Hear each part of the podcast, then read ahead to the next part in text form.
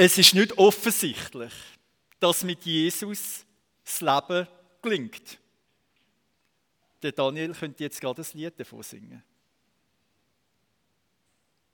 Es ist nicht offensichtlich, dass in Jesus die Fülle vom Leben ist.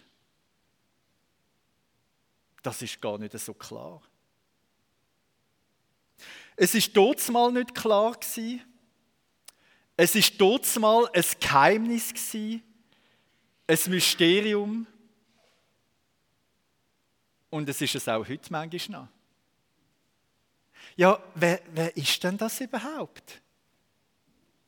Also Jesus hat kein einziges Buch geschrieben.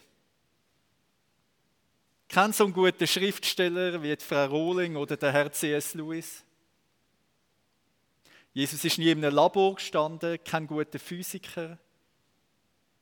Jesus hat keine einzige Erfindung gemacht, wo das Leben würde einfacher machen würde, so Reißverschluss oder Dampfkochtopf.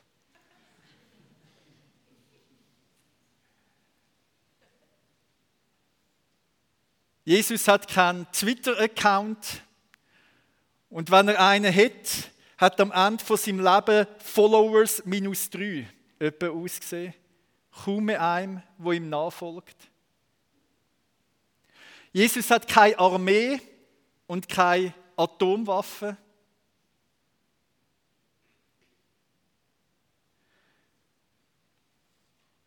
Es gibt eigentlich nichts, wo Jesus vorweisen kann, um irgendwie zu sagen, dass er etwas Besonderes wäre. Es ist nicht so offensichtlich. Und man muss sich nicht verwundern, dass wenn jemand heute hersteht und sagt, ich glaube, dass in Jesus die Fülle vom Leben ist, dass es Leute gibt, die den Kopf schütteln. So ist es dort mal in Kolosse. So ist es heute noch. Der Text nimmt uns rein in das Geheimnis, was es mit Jesus auf sich hat. Es ist ein langer Text Ihr habt es gehört. Hören wir nochmal auf zwei Abschnitte aus dem Text und achten wir mal, was über Geheimnis da drinnen steht. Der erste Abschnitt aus dem Kapitel 1, Vers 26 und 27. In früheren Zeiten und für frühere Generationen war diese Botschaft ein Geheimnis, das Gott verborgen hielt. Doch jetzt hat er es denen enthüllt, die zu seinem heiligen Volk gehören. Ihnen wollte er zu erkennen geben, welch wunderbaren Reichtum für die nichtjüdischen Völker dieses Geheimnis umschließt. Und wie lautet dieses Geheimnis? Christus in euch, die Hoffnung auf Gottes Herrlichkeit. Und aus dem zweiten Kapitel, ab der Mitte vom Vers 2, dann werdet ihr eine tiefe und umfassende Erkenntnis erlangen, ein immer größeres Verständnis für das Geheimnis Gottes. Christus selbst ist dieses Geheimnis. In ihm sind alle Schätze der Weisheit und der Erkenntnis verborgen. Zwei Texte, beide reden über das Geheimnis. Beide lüftet das Geheimnis. Bei beiden ist klar, das Geheimnis ist nicht eine Sache, sondern eine Person. Christus.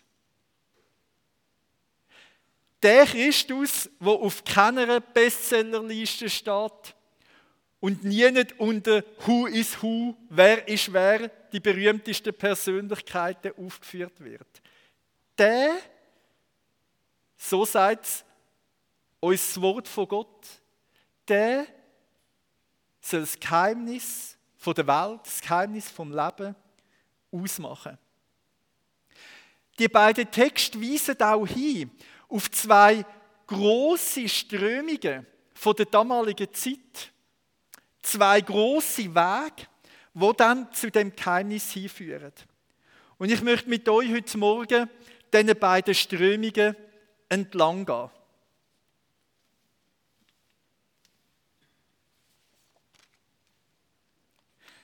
Im ersten Abschnitt, Kapitel 1, 26 und 27, gibt es ein Stichwort, wo uns auf die Strömung hinweist.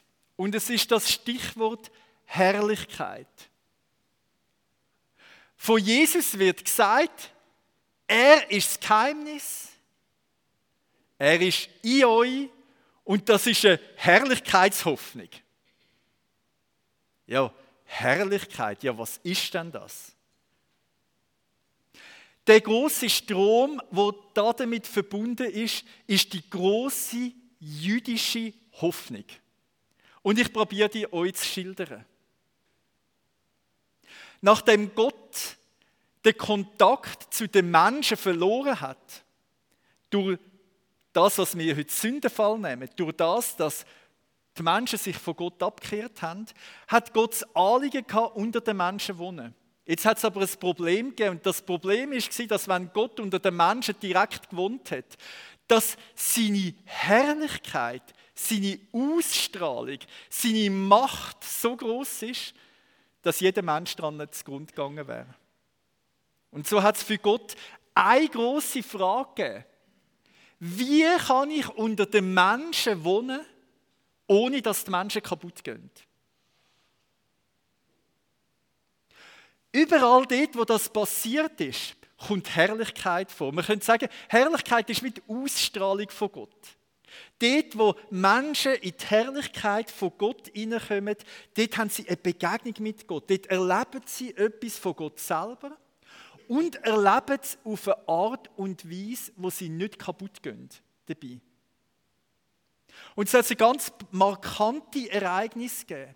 Gott hat dann dem Volk Israel gesagt, baut mir eine Stiftshütte, einen Ort, wo ich euch begegnen kann. Und nach dem Ende vom Stiftshüttenbau lesen wir in 2. Mose 40, Vers 34, da bedeckte die Wolke das Zelt der Begegnung und die Herrlichkeit des Herrn erfüllte die Wohnung. Ah, jetzt hat es einen Ort gegeben, wo man Gott begegnen kann.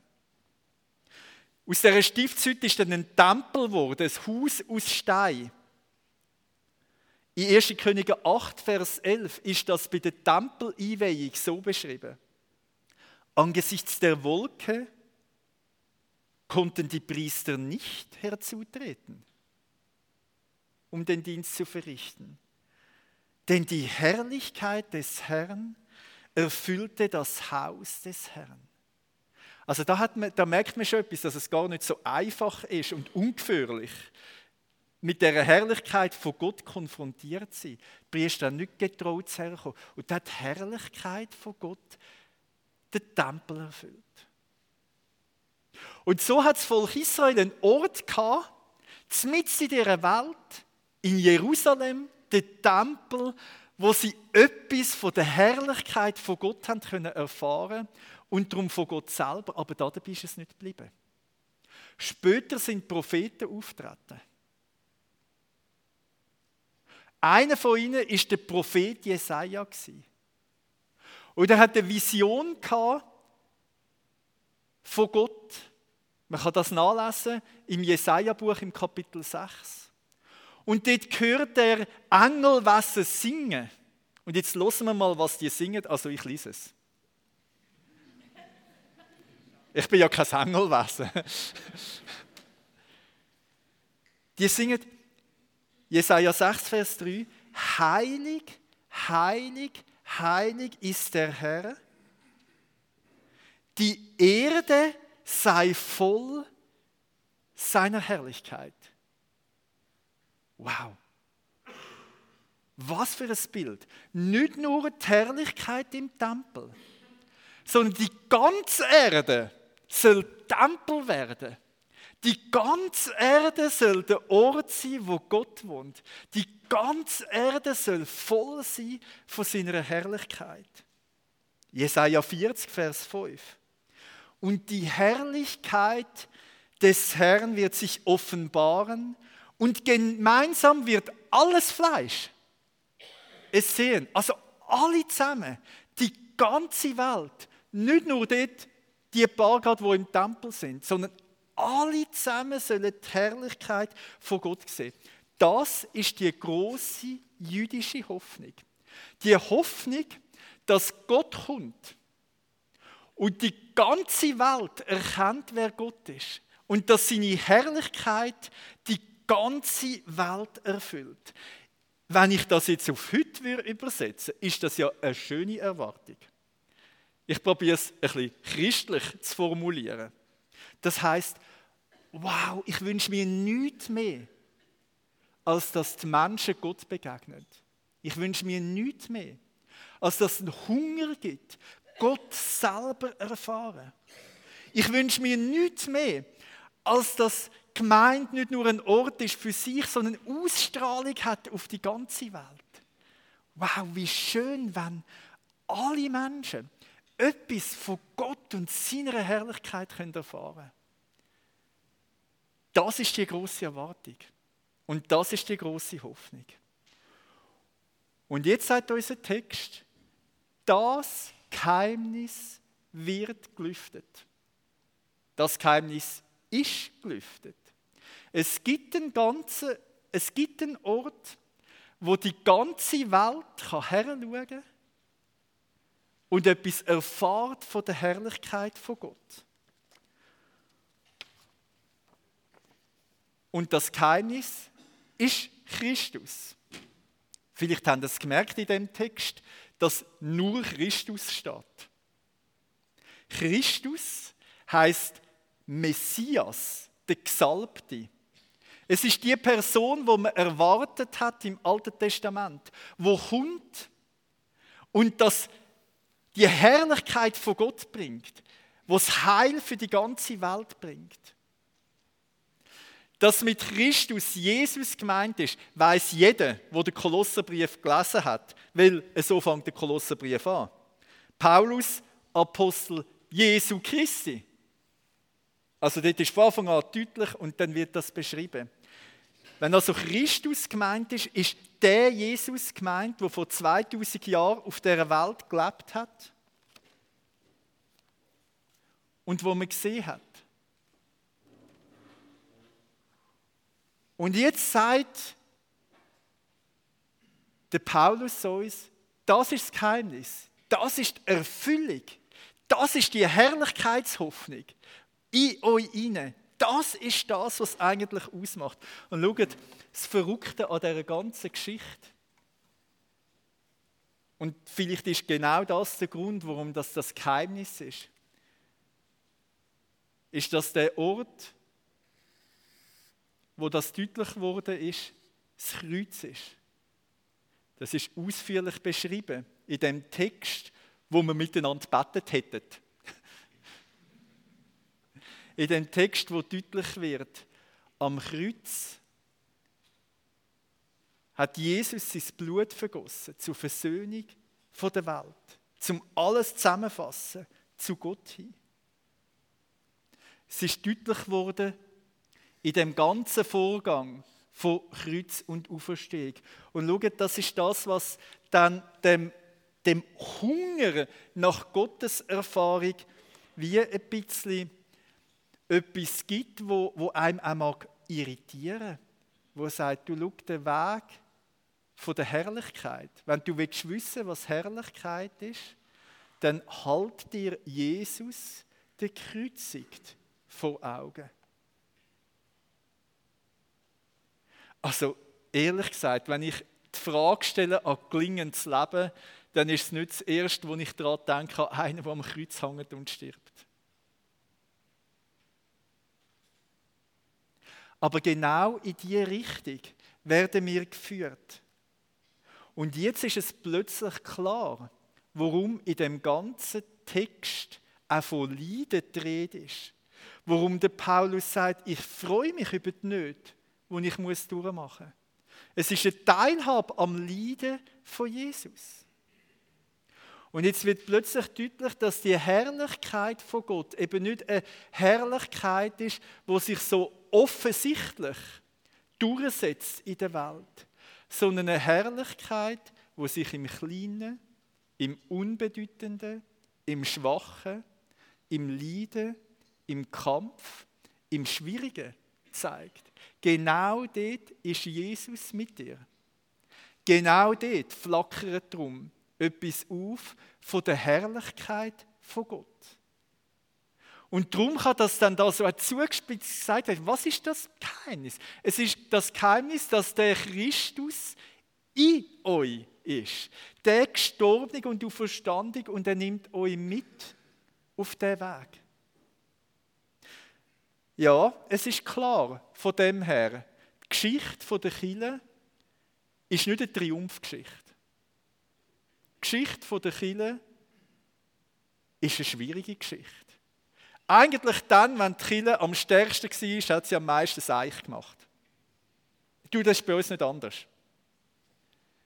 Wer Macht überkommt, wer viel Einfluss hat, wer über die ganze Welt regieren kann, dort ist die Verlockung groß, dass man auch reintrampelt. Und die Erneuerung der Kirche ist immer ausgegangen dann, dass man sich wieder besonnen hat, auf wer der Jesus ist. Immer in dem Moment, wo die Kirche ihre Macht hat erhalten ist sie falsche Weg gegangen. Und dort, wo sie parat war, ist den Jesusweg mitzugehen. Der Weg, wo der Paulus vorgespurt hat. Der Weg, wo uns mit nimmt in, in das Innen, dort, dort scheint etwas auf von dieser Herrlichkeit von Gott. Das ist also die erste Spur. Die jüdische Erwartung findet ihre Zuspitzung und Erfüllung in Jesus Christus. Die zweite Spur.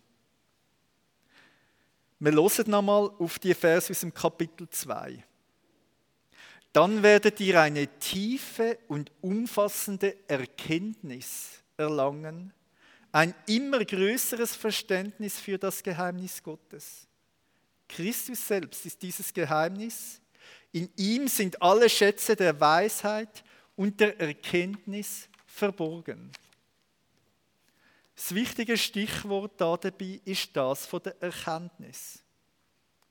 Es ist die griechische Hoffnung. Dort sind die grossen Philosophen. 500 vor Christus, zu dieser Zeitenwende. Der Platon, der Sokrates, der Aristoteles. So gescheite Leute. Leute, die so viel von dieser Welt verstanden haben, dass man heute sagen kann, dass die ganze Philosophie nur Fußnote ist zu dem, was die gemacht haben. Es hat keine andere Kultur gegeben, wo man sich so Mühe gegeben hat, probieren, die Welt und die Menschen zu verstehen und genau heranschauen und zur Erkenntnis kommen. Es hat eine andere Strömung gegeben. Eine davon sind Mysterienkult Mysterium, Geheimnis, also Keimkult. Das sind so eine Art esoterische Kult gsi, wo einem gesagt haben, Schau, wenn du bei uns mitmachst, dann erfährst du das Geheimnis vom Leben. In diesen Kult hat es so Ritual gegeben mit Opferungen. Es ist immer darum gegangen, um, um dass etwas stirbt und wieder aufersteht. Also äh, auch, auch so ein bisschen Christen. Und das Besondere ist, das sind Keimbünde gewesen. Wer also dort dabei war, hat nichts nach außen erzählen. Das ist nur für Eingeweihte. Und jetzt merken wir, das ist so eine Schiene, wo, wo geht so ein bisschen mit einem elitären Hauch. Wenn du genug gescheit bist, genug philosophisch, oder wenn du in bist, wenn du in so einer Gruppe dabei bist, wo das Geheimnis entdeckt hat, dann kannst du gelingendes Leben erfahren. Es ist die große griechische Sehnsucht nach Erkenntnis nach Gnosis. Von dort hat dann auch das Fremdwort von den Gnostikern, von denen, die gelehrt haben, dass man durch Erkenntnis sich der Mensch zu Gott aufschwingt. Und jetzt sagt der Bibeltext uns, dass der Weg von der Erkenntnis, dass das Geheimnis von der Erkenntnis auch in Jesus Christus gelüftet ist. Christus selbst ist dieses Geheimnis. In ihm sind alle Schätze der Weisheit und der Erkenntnis verborgen. Schau, das wäre doch schön, wenn wir die ganze Welt könnten verstehen, wenn alles logisch wäre. Was für ein Traum ist es, durch die Wissenschaft alle Geheimnisse der Welt zu lüften. Alles verstehen, alles begreifen können. Es ist ja die, der Traum, wo die Menschheitsgeschichte seit Anfang be, äh, begleitet. Wir denken da Adam und Eva im paradiesischen Garten. Was ist verlockend Der Baum der Erkenntnis. Oh, wenn wir das doch nur mehr hätten, wenn wir mehr könnten verstehen. Und schaut, es ist immer das gleiche Konzept. Und das ist nicht anders als das verdrehte Herrlichkeitskonzept. das verdrehte Herrlichkeitskonzept heißt, wenn wir dabei sind, sind wir die Herrscher. Und das verdrehte Her ähm, Erkenntniskonzept sagt genau das Gleiche. Wenn wir die Erkenntnis sind, dann haben wir die Sachen im Griff. Wenn wir die Erkenntnis haben, dann haben wir es im Griff. Oh, was wäre es doch für ein Traum, wenn wir jede Krankheit im Griff hätten? Wenn wir das Leben im Griff hätten. Aber so ist es eben nicht. Und jetzt führt uns genau die zweite große Spur auch zu Jesus Christus hin. Wenn es einen Ort gibt, wo wir verstehen wie es Leben geht, dann müssen wir nicht in uns hineinschauen und in uns hineinsuchen, sondern aus uns, raus, von uns selber wegschauen und auf Jesus schauen. In ihm sind verborgen alle Schätze von der Weisheit und von der Erkenntnis. Im 1. Korinther 1 bringt der Paulus einen ganz ähnlichen Gedanken mit ähnlichen Mustern zum Ausdruck. Er sagt dort, die Juden, 1. Korinther 1, Vers 22 und 23, er sagt, die Juden fordern Zeichen und die Griechen Weisheit. Schaut, das ist genau das. Die Juden fordern, es muss etwas von dieser Herrlichkeit sichtbar werden, Zeichen. Griechen fordern Weisheit. Wir aber verkündigen Christus der gekreuzigt. Für die Juden ein Ärgernis und für die Griechen Torheit. Aber in Wahrheit, die Kraft von Gott, Quelle von aller Erkenntnis und Quelle von aller Herrlichkeit. Das ist das große Bild, wo uns da zeichnet wird. Was ich das Besondere daran finde, die menschlichen Suchbewegungen, Hoffnungen und Erwartungen werden einfach nicht ins Abseits gestellt, sondern sie werden hingelenkt zu Jesus hin. Das macht mir Mut in meinem Suchen nach Erkenntnis oder nach Herrlichkeit, in meinem Suchen nach Gottes Begegnung, dass der Hunger zu Jesus hingeführt wird, als der Quelle, wo das gestillt wird. Jetzt geht es aber in dem Text noch einen Schritt weiter und das führt mich zum letzten Gedanken von dieser Predigt. Das Ziel von dem Ganzen ist nicht, dass du als einzelner Mensch ein gelingendes Leben hast. Das Ziel von dem ist, dass die ganze Welt zur Vollendung kommt. Ich tue das mit dem Stichwort für alle markieren. Das heißt, von der Schlüsselstelle aus, wo alles auf Jesus hin zusammenläuft, läuft es auch weg. Und zwar nicht nur für mich, sondern für alle. Darum sagt der Paulus da so im Vers 28. Ihn, Christus, verkünden wir. Wir zeigen denen, wo mich gern haben, den richtigen Weg. Wir zeigen den Verwandten den richtigen Weg. Wir zeigen meinen Rasseangehörigen den richtigen Weg. Nein, es heißt, wir zeigen jedem Menschen den richtigen Weg. Und damit wird jetzt beide Konzepte total gesprengt. Oder das Konzept ist so, also wenn du Jude wärst, wenn du bei uns wärst, wenn du mit dabei wärst, weißt, dann hättest du Anteil an der Herrlichkeit, aber du musst schon ein Eingeweihter sein. Und das wär, ja weißt, wenn du in so einem Mysterienkult wärst, wenn du ein Eingeweihter wärst, dann könntest du dabei sein. Und jetzt bei Jesus wird das aufgesprengt und wird gesagt, also hey, wenn du mal Jesus entdeckt hast, dann kannst du es nicht mehr für dich behalten. Das Geheimnis kann kein Geheimnis bleiben, sondern muss gelüftet werden. Es geht nicht, dass man das Geheimnis geheim behaltet. Für den Paulus hat das ganze Einsatz gekostet. Wir möchten jeden dahin bringen. Das ist das Ziel meiner Arbeit, Vers 29. Dafür mühe ich mich ab, dafür kämpfe ich im Vertrauen auf Gottes Kraft, die in meinem Leben so mächtig am Werk ist. Das hat seinen ganzen Einsatz gekostet. Nicht nur für Israel, nicht nur für Eingeweihte, nicht nur für Verständige. Das Geheimnis ist nicht nur für dich, sondern für die ganze Welt. Darum ist die Kernfrage vom christlichen Glauben nicht, ob mein Leben gelingt, sondern wie die Welt gelingt. Nicht nur, ob ich jetzt gerade davon einen Benefit habe, wenn ich Jesus erkenne, sondern dass durch das etwas von dem passiert, was Gott mit der großen Welt vorhat. Das Schöne ist, dass er ja dann auch einen Benefit hat für mich. Aber versteht ihr, es geht aus dieser Sicht nicht eine Haltung, Hauptsache ich bin Christ und gerettet und der Rest rundum ist mir egal. Wer das Geheimnis entdeckt hat, kann es nicht mehr für sich behalten. Es kann nicht geheim bleiben. Es sprengt den Ego-Rahmen. Gott will alle. Gott will nicht nur dich. Gott will alle. Er ist Quelle für alle, nicht nur für mich.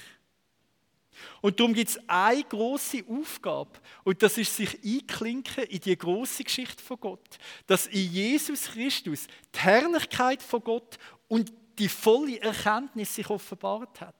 Sich einklinken in die große Geschichte nachher von der Mission der Gemeinde, wo die Herrlichkeit und Erkenntnis von Jesus Christus in die ganze Welt hineinträgt. Und eigentlich ist die Aufgabe nicht so schwierig. Weil ich muss ja die Leute nicht zu mir führen, sondern zu Jesus führen. Ich kann also ihre Suche aufnehmen und zu Jesus hinlenken. Und vielleicht sucht der eine mehr da. Er sucht nach Erfahrung, nach etwas, was ihn emotional bewegt. Vielleicht sucht ein anderer mehr da. Er sucht nach Verständnis, nach etwas, wo bei ihm im Kopf aufgeht oder irgendwie so.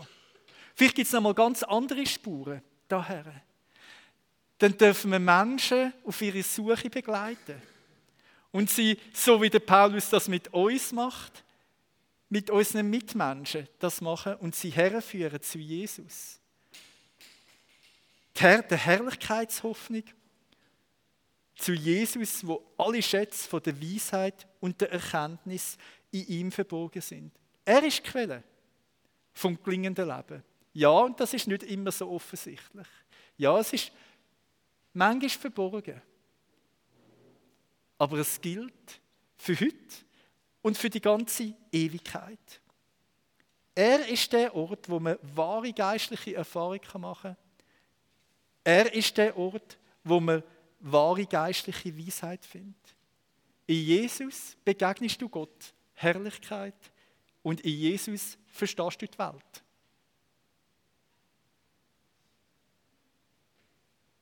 Wir werden beten miteinander.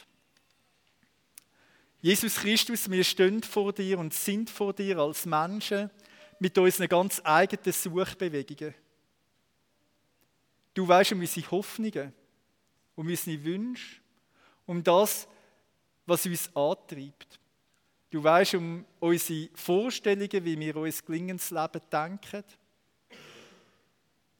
Du weißt um das, was wir unternehmen, um dorthin zu kommen. Und jetzt staunen wir einfach über dich, als der, der all diese Suchbewegungen der Menschen zusammenfasst und erfüllt. Dich beten wir an. Jesus, du bist der Christus, der Messias, der Herr. Du bist Quelle von unserer Herrlichkeitshoffnung. In dir sind verborgen alle Schätze von der Weisheit und Erkenntnis. Amen.